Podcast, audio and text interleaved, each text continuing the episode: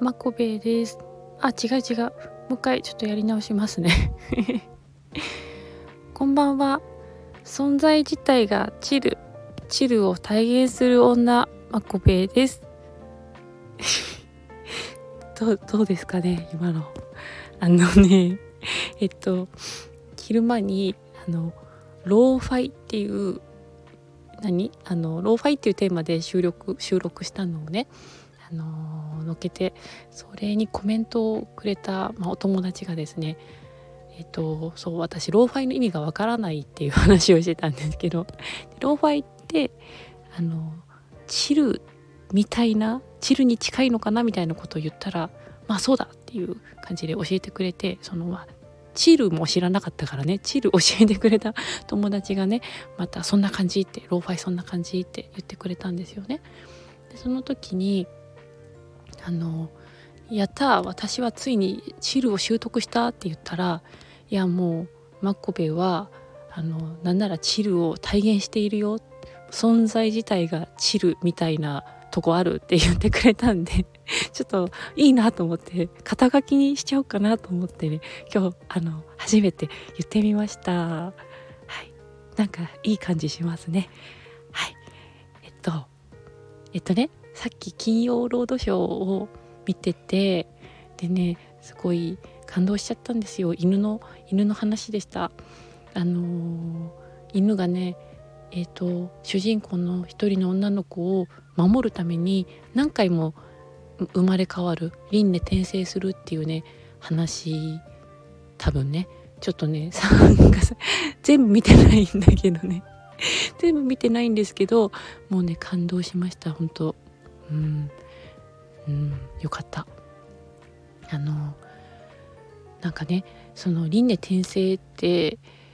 あのヨガ私やってると出てくるというかまあヨガ哲学とかでも勉強したんですよね。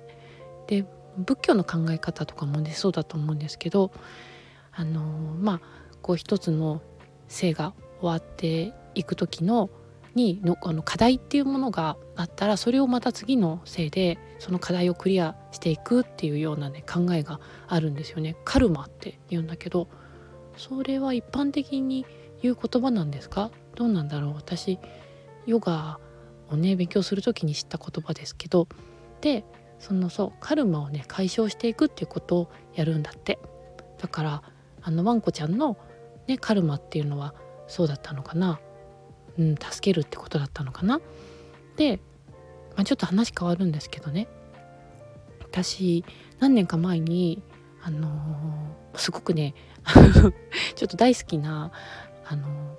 沖縄の占い師さんっていうのがいてちょっとね行ったんですよ。ものすごいもうだいぶ若い時に行ってであのまた行きたいなってずっとどっかで思ってて数年前にね2年前かな旅行行った時にねああ思い出したと思って行ったんですよね。でその占い師さん ちょっと変わってるんだけどねでもその時にあのねなんか聞いてもないのにうん、君はカルマゼロって言われたんですよゼロっていうのは 特にねあのやるカルマないっていう話で「ゼロなんですか?」って言って「ゼロですよ」って言われてえじゃあなんかもう私この人生で特にやらなきゃいけないこと ないのかなってその時にぼやって思ったんですけどでもねまあそれをなんだろう後押ししてくれるかのようになんか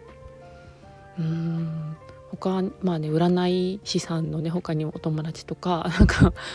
全然関係ない方とかでも「マコベは楽しんだらいい」ってすごく言われるんですよ。もう楽しんでればいいって言われてるしなんかもう今日も存在自体チルとか言われたからもうほんといいかなって 何何がかっていうとね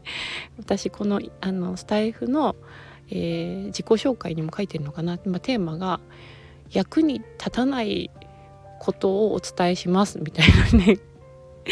一応テーマがあるんですよ。もう役に立つのやめっぴって思ってるんですよね。でもそれもあもう本当に私うまくやってるじゃんと思って でカルマないしもう楽しんでればいいしそう存在自体チルだしそんなわけでですねあもうね改めて真壁役に立たない絶好調っていうことがねあの なんか 納得いったっていうはい話です。うんはあ、さあ今日も役に立たない情報をお伝えできたので、はい、お風呂に入って ゆっくりしたいと思います。聞いてくれてありがとうございます。じゃあおやすみなさい。もしくはおはようございます。バイバイ。